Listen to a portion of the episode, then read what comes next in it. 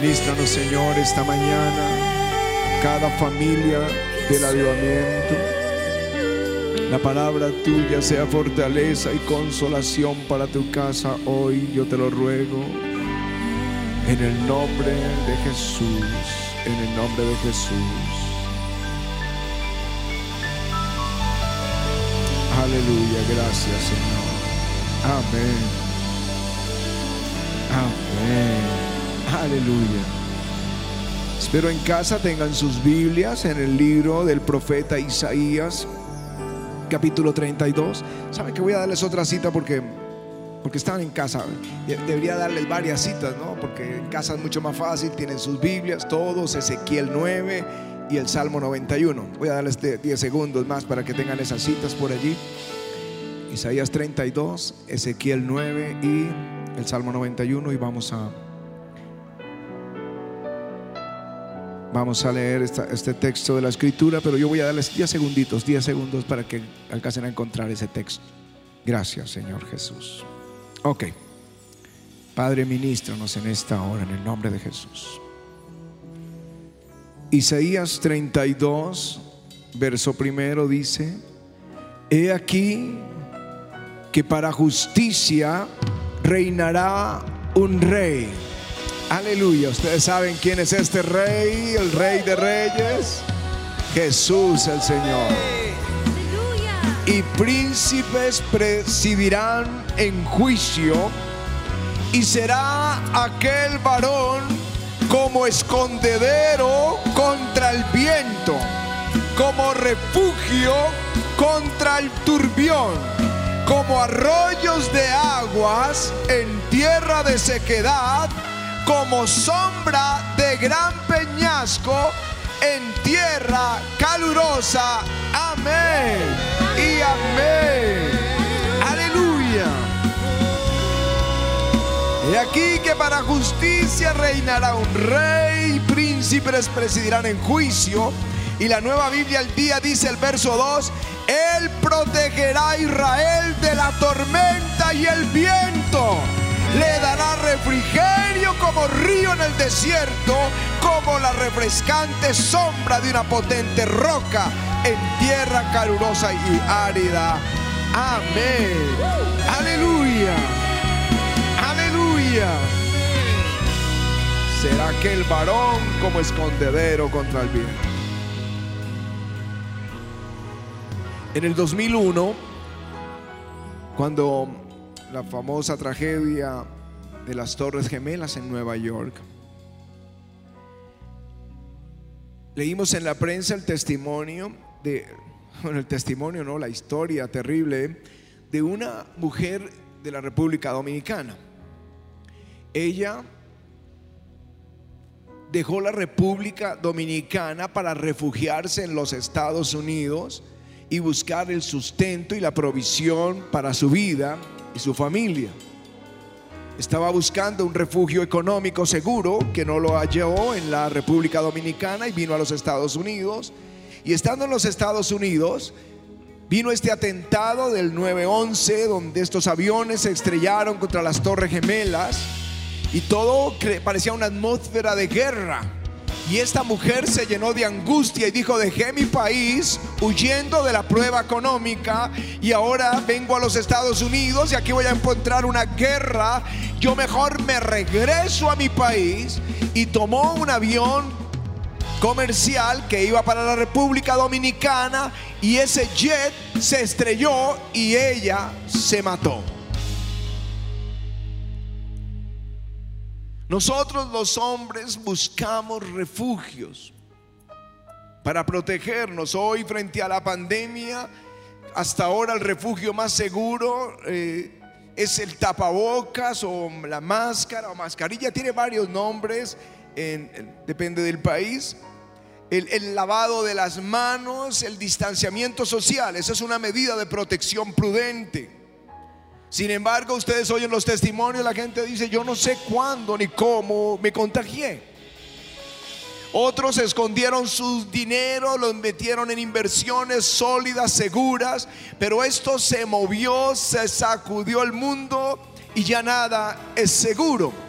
Y quizá otro puso, vive en un eh, conjunto, en un proyecto seguro, pero de pronto se entera que los lugares más seguros están siendo eh, atracados y robados. Están expuestos, todo el mundo está expuesto y tomamos, por supuesto, las medidas necesarias para protegernos. Frente a esta pandemia, no solamente la enfermedad y muerte, sino que también es la economía ha sido expuesta, la salud es expuesta, el hogar es expuesto, la vida emocional, la depresión, la tristeza, el encierro, hay una cantidad de peligros.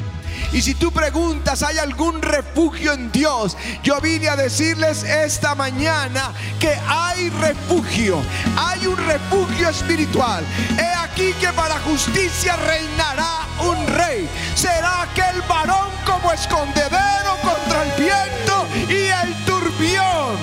Aleluya. Como arroyos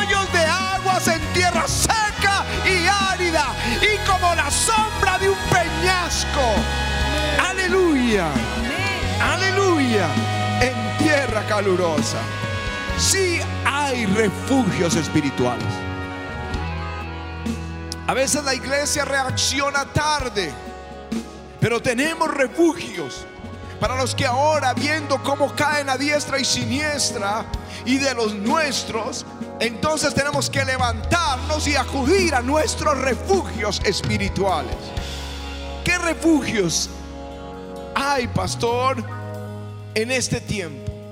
En este y en todos los tiempos, Dios nos proveyó refugios. Uno de ellos es el clamor. La gente que está clamando.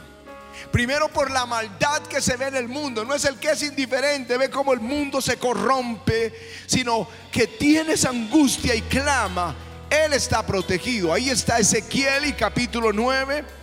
Dice, espero que lo hayan buscado, si no aquí se lo van a poner, dice, clamó en mis oídos con gran voz diciendo, los verdugos de la ciudad han llegado, cada uno trae en su mano su instrumento para destruir.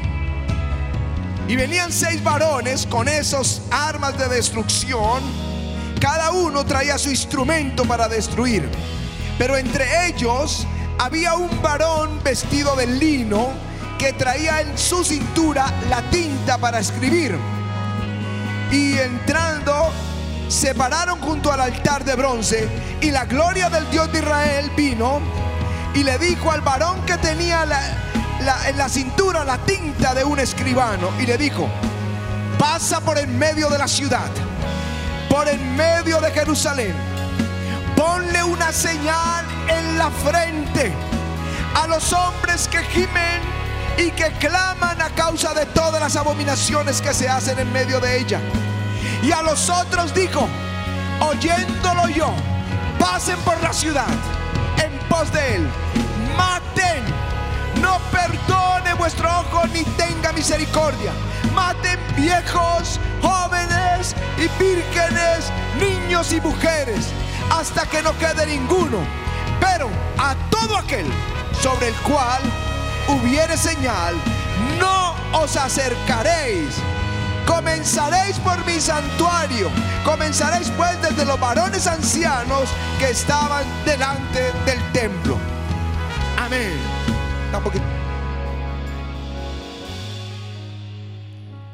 Había una protección sobre los que clamaban. El Señor puso un sello en sus frentes.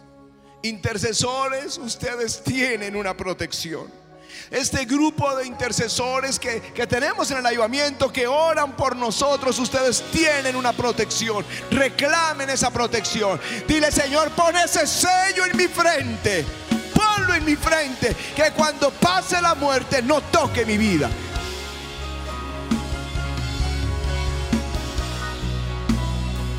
Aleluya.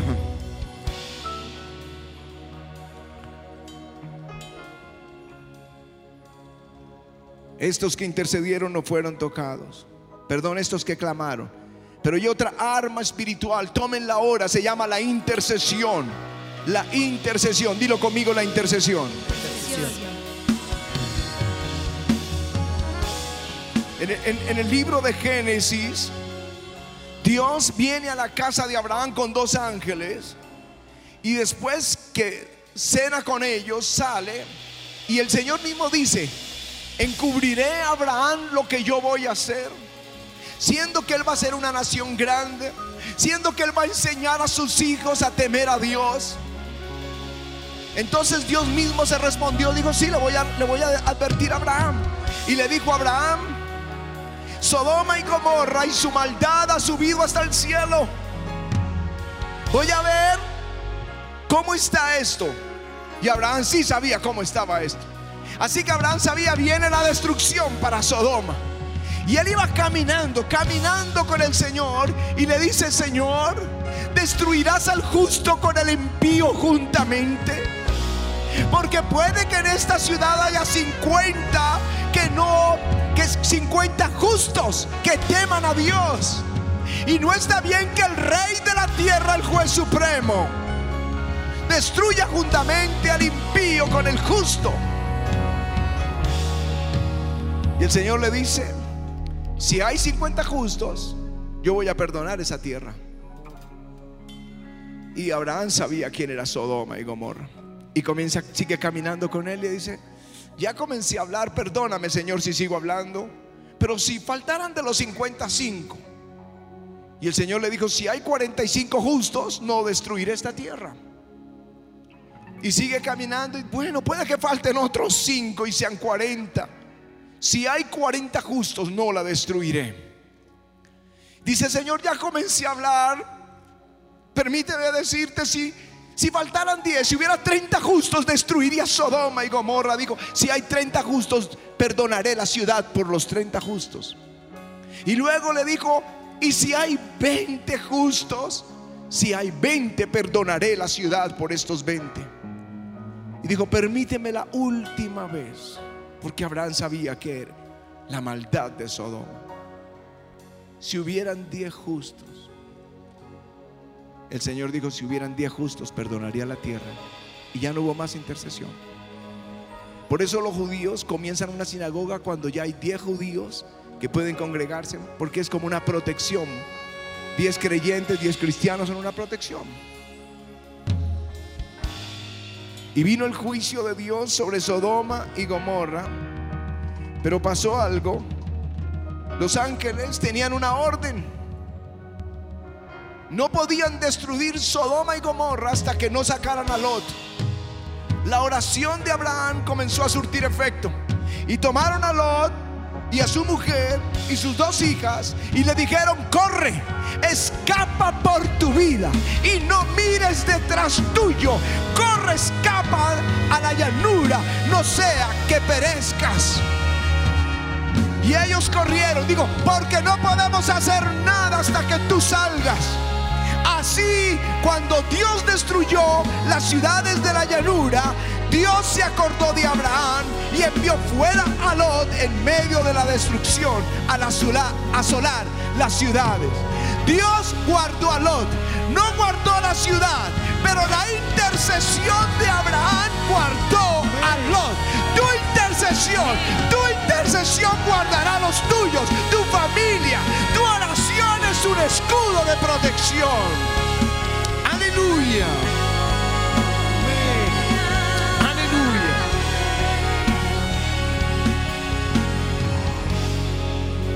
Los apóstoles también vivieron la iglesia primitiva lo mismo.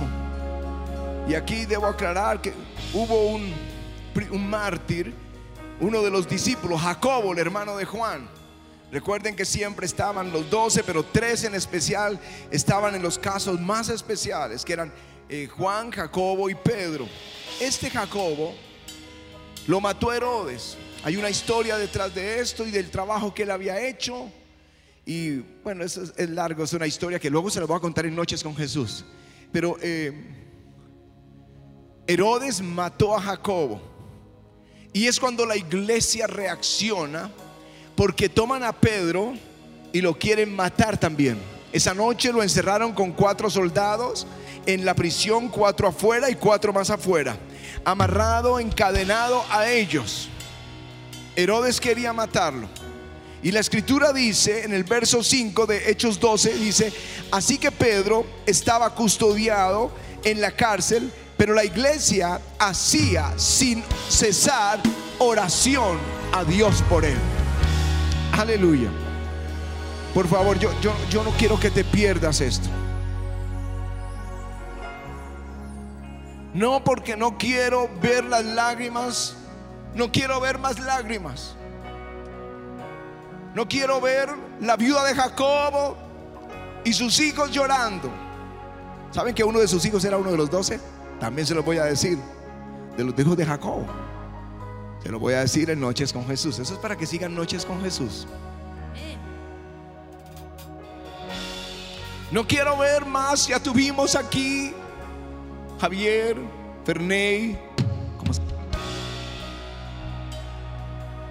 Mando, que partieron. Sus viudas están en mi corazón, sus hijos están en mi corazón y en el de mi esposa. Lloramos por ellos diariamente. Pero ya no quiero ir más de esto. Ya no queremos que ahora como a Pedro, ya la intención de matarle. Quizá hay algunos que están ahora en clínica o en la casa o en cuidados intensivos. Pero ellos se levantaron y empezaron a orar. Comenzó la iglesia a orar sin cesar. Y esa noche un ángel le quitó las cadenas a Pedro y le abrió la puerta de la prisión. Y la Biblia dice que Pedro cuando estaba afuera entendió que Dios había oído esa oración. Y vino a la casa de María, la madre de Juan Marcos. Y cuando llegó a la puerta y llamó, dice, donde estaban muchos reunidos orando,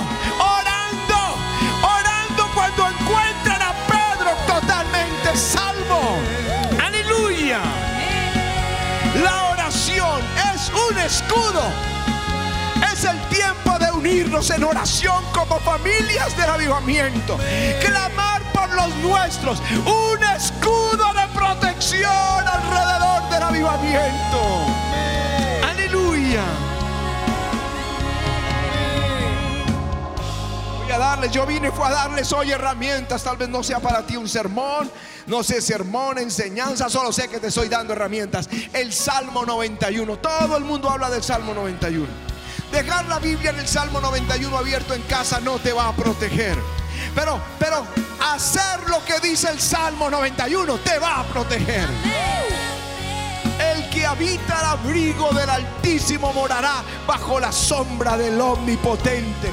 Diré yo a Jehová, esperanza mía, castillo mío, mi Dios en quien confiaré. Él te librará del lazo del cazador y de la peste destructora, de la pandemia destructora. Aleluya.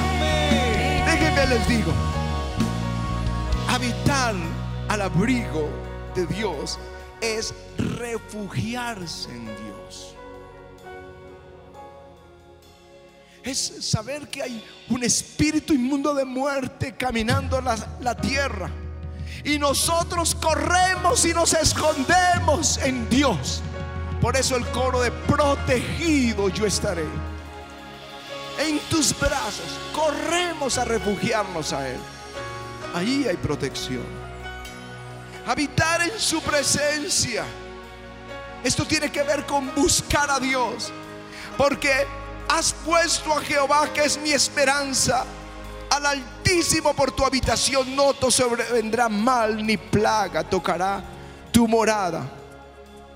Ni pandemia, dice otras versiones, ¿verdad? Ni pandemia. Está hablando el que puso su esperanza perdón, el que busca a Dios. No solamente corres a Él para clamar, sino está hablando de alguien que tiene coinonía con el Señor. Hay un muro de protección para Él. Son los refugios espirituales en los que Dios quiere que tú te escondas como una sombrilla hay una protección divina. ¿Cuántas veces el diablo se ha levantado contra nosotros para difamarnos, destruirnos, matarnos, tocarnos, secuestrarnos? Pero hay un muro de protección para los hijos de Dios que buscan su presencia.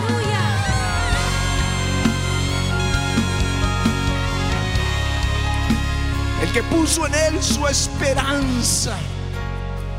Algunos corren rápido a buscar respuesta en muchas personas, en su economía, en sus sueños, se apoyan en el hombre porque alguien les hace una promesa, confían, pero el que confía en Dios, ese será protegido, el que ha puesto en él su esperanza.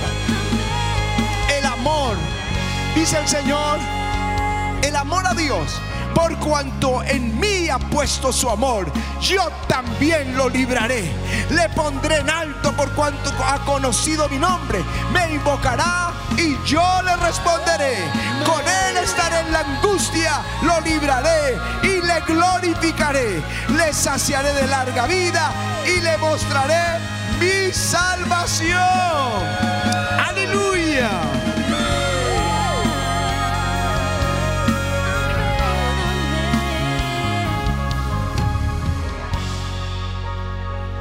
Estoy llamando a la iglesia a entrar en refugios. La sangre de Jesús es una protección divina. Cuando Dios iba a ejecutar el juicio sobre la tierra de Canaán y la primera ciudad a destruir era Jericó, una mujer temerosa de Dios que había sido prostituta, o sea que no era, era una pecadora como todos nosotros, pero que se refugió en el Señor. Temió su nombre. Defendió a los espías, a los creyentes. Y ellos le dieron una, una señal para protegerla. Dijeron, pon un, un lazo de grana, o sea, rojo. Y cuando entremos a destruir, si tú tienes eso puesto en tu ventana, esa casa no la vamos a tocar. Y la Biblia dice que ella puso este lazo y vino el grito de Israel sobre la ciudad de Jericó y los muros se desplomaron. Y, realmente se creó, fue como una, una plataforma de subida, como una, eh, ¿cómo se llama? Una rampa de subida. Así cayeron los muros. Pero la casa de ella estaba sobre el muro. Es decir, que todo el muro se cayó, menos la casa de Raab tenía el cordón de grana. Un tipo de la sangre de Jesucristo. Un tipo de protección. Porque todo aquel que ha puesto su fe en Jesucristo tiene esa señal de protección en él. Aleluya. Ella libró su familia ese cordón de grana. Éxodo capítulo 12, el ángel salió a matar a todos los primogénitos. Aquí caía todos, israelitas y, egipcios. Cualquier primogénito moriría en Egipto, pero el que estaba bajo la sangre del cordero no sería tocado. Hay una protección, hay una protección. Decían los cristianos del primera parte del siglo Que la única protección que ellos tenían seguro contra las bombas eh, eran, no eran los refugios aéreos, era la sangre de Jesucristo que estaba, que ellos invocaban sobre sus vidas. Aleluya.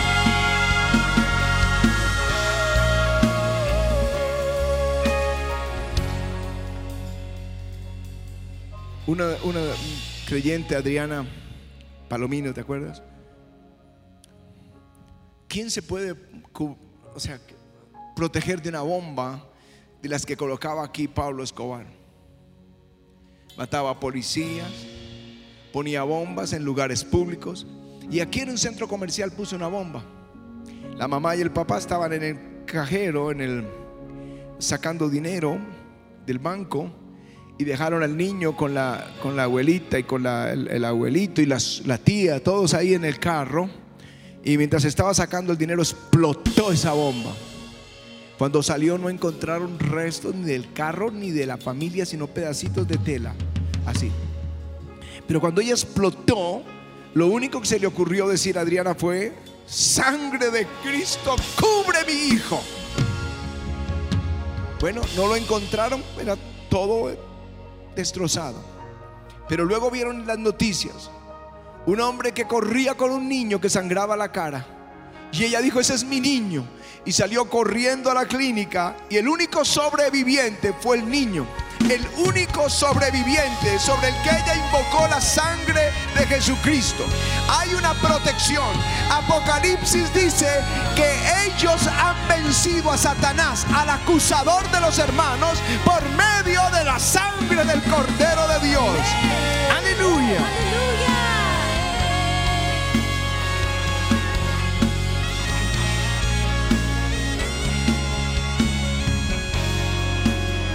Sí, Juan y me dice que, que no recuerdo bien el testimonio, pero dice que saltó y cayó en los brazos de este hombre.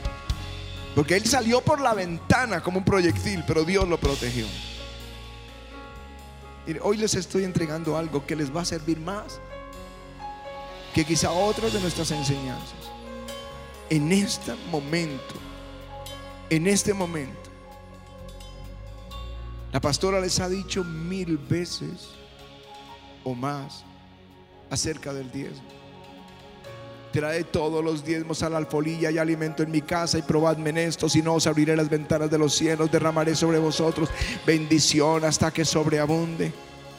Pero dice además, y reprenderé por vosotros al devorador y no destruirá el fruto de tu tierra, ni vuestra vida en el campo será estéril.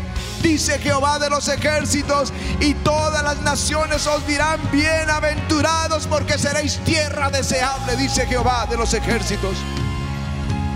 Si estás buscando protección del devorador, dirá, el devorador que tiene que ver en la pandemia. Yo digo todo, porque la gente ha tenido que salir de sus cosas, la gente ha tenido que perder su economía, la gente está viviendo momentos críticos, pero el que diezma, Dios reprende a ese devorador y no va a tocar su economía. Aleluya, no va a ser tocado. Créanme, se los aseguro, porque esta palabra se cumple, el cielo y la tierra pasarán, pero esta palabra no pasará. Que el que diezma no perderá un milímetro, no va a perder territorio el que cree en Dios y su promesa. Aleluya. Estoy hablándole de refugios contra la muerte, contra el juicio, contra el acusador, contra el devorador, el voto contra la angustia. Sacrifica a Dios alabanza y paga tus votos al Altísimo e invócame en el día de la angustia y yo te libraré y tú me honrarás.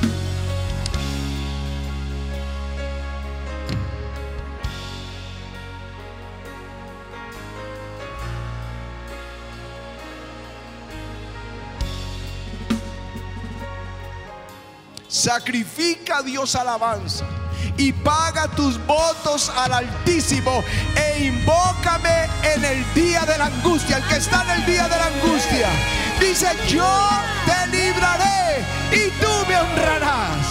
Aleluya. No sé por qué. No sé por qué los creyentes saltan ese tema. Cuando toca el tema del dinero, saltan es el que más el diablo está atacando. Porque el diablo sabe que hay un escudo de protección cuando traes los diezmos al altar. El Señor reprende al devorador. En tus votos en el día de la angustia tú clamas y Dios te responde. Aleluya.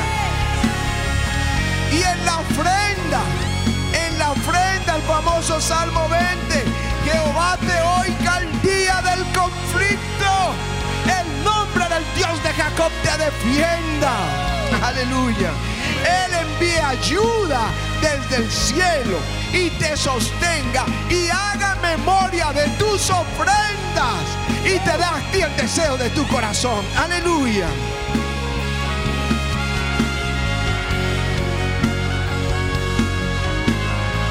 Dándole los refugios que están en la Biblia. El que quiera escóndase ahí, el que quiera póngase. Puedes refugiarte en el banco. Bancos están, son lo peor ahora. Le, dicen, bueno, no, no te vamos a cobrar estos tres meses, pero los siguientes, están duplicando. Están cobrándoles eso eh, en las siguientes tres o cuatro cuotas los van a dejar ahorcados y luego al final les van a cobrar otro tanto. Otros yo no sé en dónde te estás refugiando, pero yo te digo, el, el refugio más grande es el Dios del cielo. Aleluya. 20 años estuvo Israel sin el arca de Dios. Y como no tenían el arca por su pecado, 20 años se quedó en la casa de Abinadad y nadie hizo caso del arca. Eso quiere decir, a nadie le importó la presencia de Dios. Entonces los filisteos los afligían y los oprimían. Y vinieron a Samuel y le dijeron, haz algo. Y él dijo, quiten sus ídolos. Los quitaron. Él hizo una ofrenda a Dios y Dios tronó desde el cielo y sacó corriendo a los filisteos. Aleluya. Hay refugios. Hay refugios. hay refugios. Será aquel varón. Levántale la mano a Jesús y dirás, ve, para justicia reinará un rey y será aquel varón como escondedero contra el viento, contra el refugio, contra el turbión, como arroyo de aguas en tierra de sequedad y como sombra en gran de gran peñasco en tierra calurosa. Levanta tus manos y dile, eres mi refugio seguro.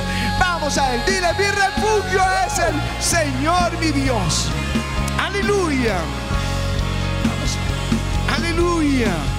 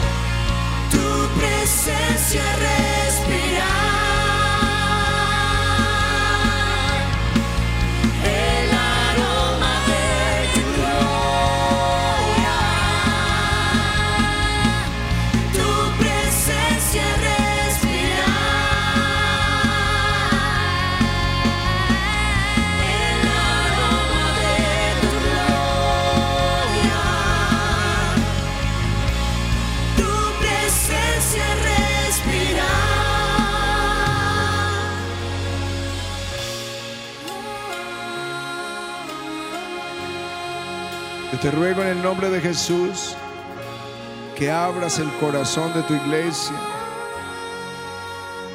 en fe. Esto es un asunto de fe. Es un asunto de fe. Refugiarse en Dios. Porque fue la forma en que nosotros quebrantamos la ruina que la vivimos como familia.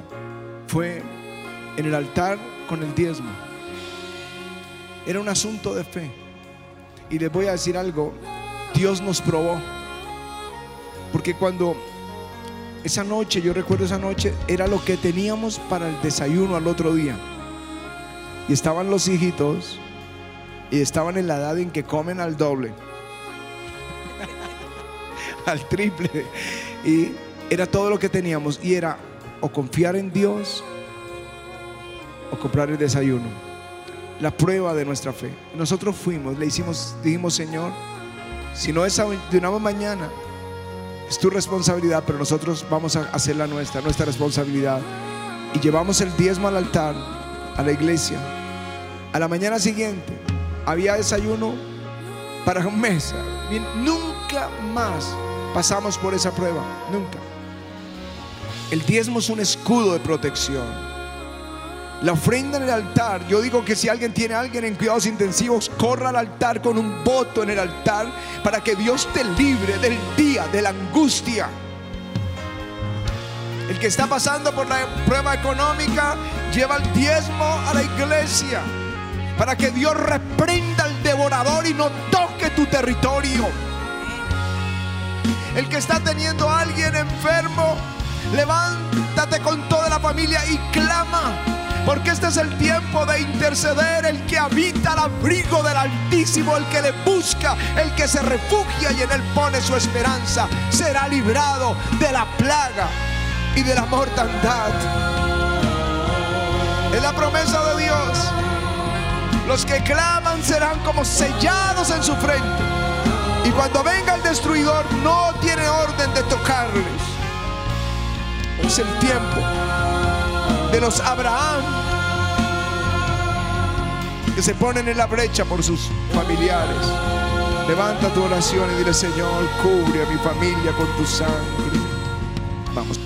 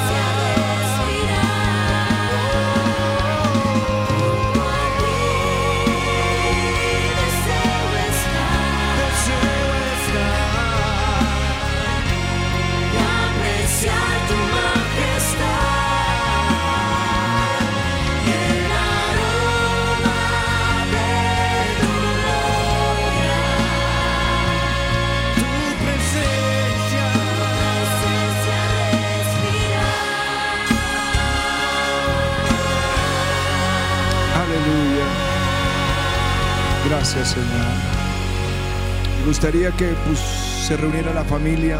Vamos a orar, amor, por. Ok, lo- Reunidos la familia, vamos a pedir que la sangre de Cristo sea un escudo de protección. La fe en la sangre no es solamente como, como si fuera un agüero. Es decirle, yo confío en lo que Jesús hizo por mí. Yo creo que Él derramó su sangre para perdón de mis pecados, que Él fue a la cruz para llevar también mis enfermedades, para destruir la ruina y la maldición de sobre mi vida, sobre mi casa. Pero también sé que nosotros sacamos a Satanás, como dice Apocalipsis 12, al acusador de nuestros hermanos, al diablo, Satanás, la serpiente antigua. Dice, la sacaron ellos, lo vencieron por medio de la sangre del Cordero de Dios. Así que Padre, las familias ahora protégelas con tu sangre. Los que creyeron en Jesús, los que confiaron en Él, los que entregaron sus vidas a Él, Señor. Te pido ahora un muro de protección. Quizá alguno ya partió. Quizá tenemos ahí Jacobos que ya están delante de ti, Señor. Pero ahora empezamos a ponernos en la brecha por los que están vivos, en la brecha por los que están en, que son de tus hijos, que están enfermos. Reprendemos el COVID-19, se va fuera en el nombre de Jesús. Y nos ponemos en la brecha y despierta el espíritu de oración en las familias que han sido atacadas por esto. Que ellos puedan clamar día y noche, día y noche hasta ver salir a los suyos de, de la clínica o del, de todos los síntomas de esta enfermedad en el nombre de Jesús. En el nombre de Jesús. Señor, clamamos también por todos aquellos que han puesto en el altar sus ofrendas, por todos aquellos que creen y que han venido, Señor, y que han dicho, tú eres mi confianza. Y tú eres ese seguro protector, tú eres ese muro alrededor de mi casa. Y Señor, yo te clamo que nada falte a sus familias, que no falte la provisión, que no falte, que no tengan falta de ningún bien, Padre, por favor, en el nombre de Jesús. Mira todas estas peticiones que hay aquí. Hay personas también que están enfermas pidiendo sanidad. Te rogamos, Padre, como ya lo, lo hicimos en el servicio de milagros, pero clamamos una vez más por cada uno. No solamente están enfermos del COVID, hay muchas enfermedades que dejaron de tratarse por temor a salir a los hospitales o porque no hay lugar en el hospital para ellos. Te ruego, ten misericordia de ellos. Nosotros clamamos ahora que la curva del COVID ya llegue a su, a su tope más alto y que comience, Señor, a aplanarse y a descender de manera sobrenatural. Señor, eh, tal vez está mucha gente confiada en, en la vacuna. Pero Señor, nosotros estamos confiados en ti y te clamamos y te creemos y te rogamos por las familias de avivamiento, por las familias de cada uno que está conectado con nosotros. Señor, echamos fuera ese espíritu inmundo de nuestra casa, de nuestras ciudades, de Colombia, Señor. Ordenamos que se vaya fuera ahora y declaramos sanidad, libertad. Muévete, Espíritu de Dios, y quebranta, Señor. Saca tu espada y quebranta, Señor, a esa enfermedad, a ese espíritu inmundo que se llama COVID. En el nombre de Cristo Jesús te lo rogamos, Señor. Gracias, Jesús. Todos orando, todos en casa orando. Miren, esto no es un esto es una batalla real. Y yo sé que hay angustia y lágrimas. Recibimos, yo esto sube todas las semanas, todos los días nos mandan 20, 10, 20, 30 personas que están en co- con COVID creyentes para que oremos por ellos. Eso es lo que estamos haciendo, poniéndonos en la brecha por ustedes. Pero eso es lo que tiene que hacer la familia. Buscar ciertamente que sus pastores oren, pero la familia toda entrar en clamor. Eso fue lo que pasó si a Pedro ya no había nada, lo iban a matar. De esta no se escapa nadie. El decreto ya estaba firmado, la sentencia se cumpliría la mañana, encadenado, metido en la prisión más profunda, pero de allí Dios lo libró. Quizá alguno está entre la vida y la muerte en la UCI y ya entubado con todo, como señalando muerte, pero para Dios no es imposible sacarle de allí. Vamos, únanse en oración, no importa que esa aflicción dure, mientras clamamos y clamamos hasta que Dios responda.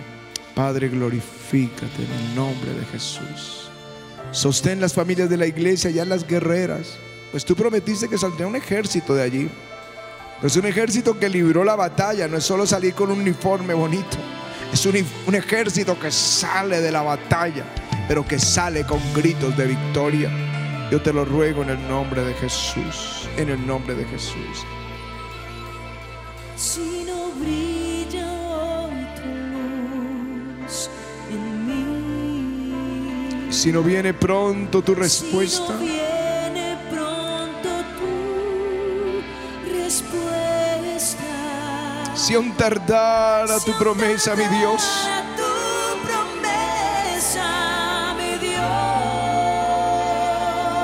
aunque aumente la tormenta, Señor, La tormenta en mí. con todo es a ti que nos vamos a refugiar.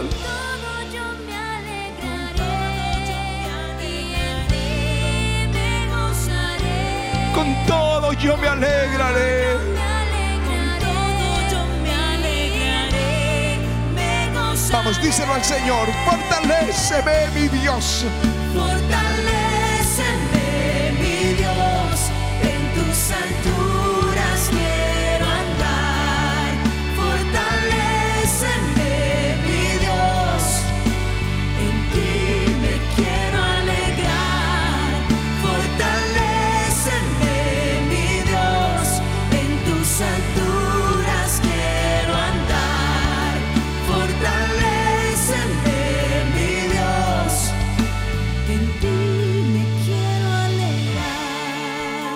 Esas herramientas Dios te las está entregando a las familias de la iglesia.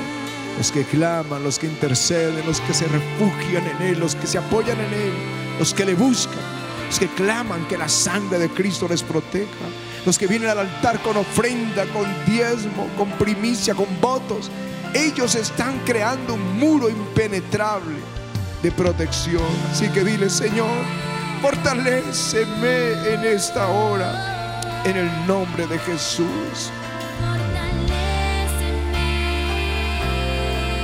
Fortaléceme.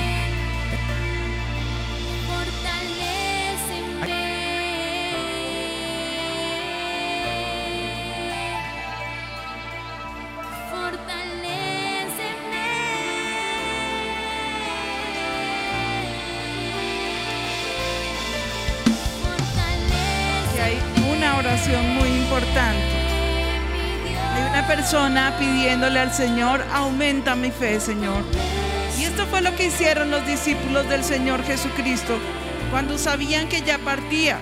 No le estaban clamando, enséñanos a hacer milagros, enséñanos, Señor, a levantar la gente, enséñanos a echar fuera demonios. No, le estaban clamando sencillamente, Señor, aumenta nuestra fe. Y eso es lo que están pidiendo.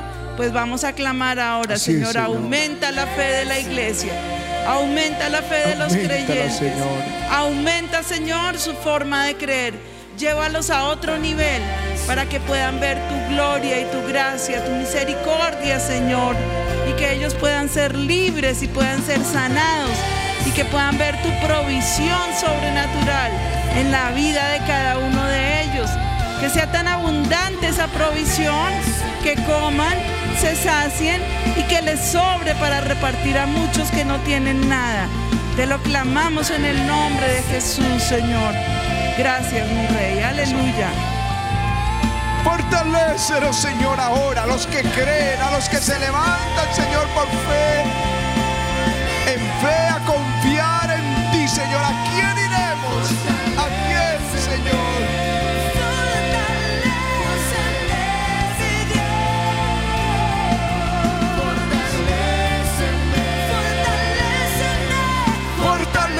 Señor. Levanta un ejército que sepa enfrentar esta batalla y sepa usar los refugios espirituales. Refugios antibombas espirituales. Refugios en Dios.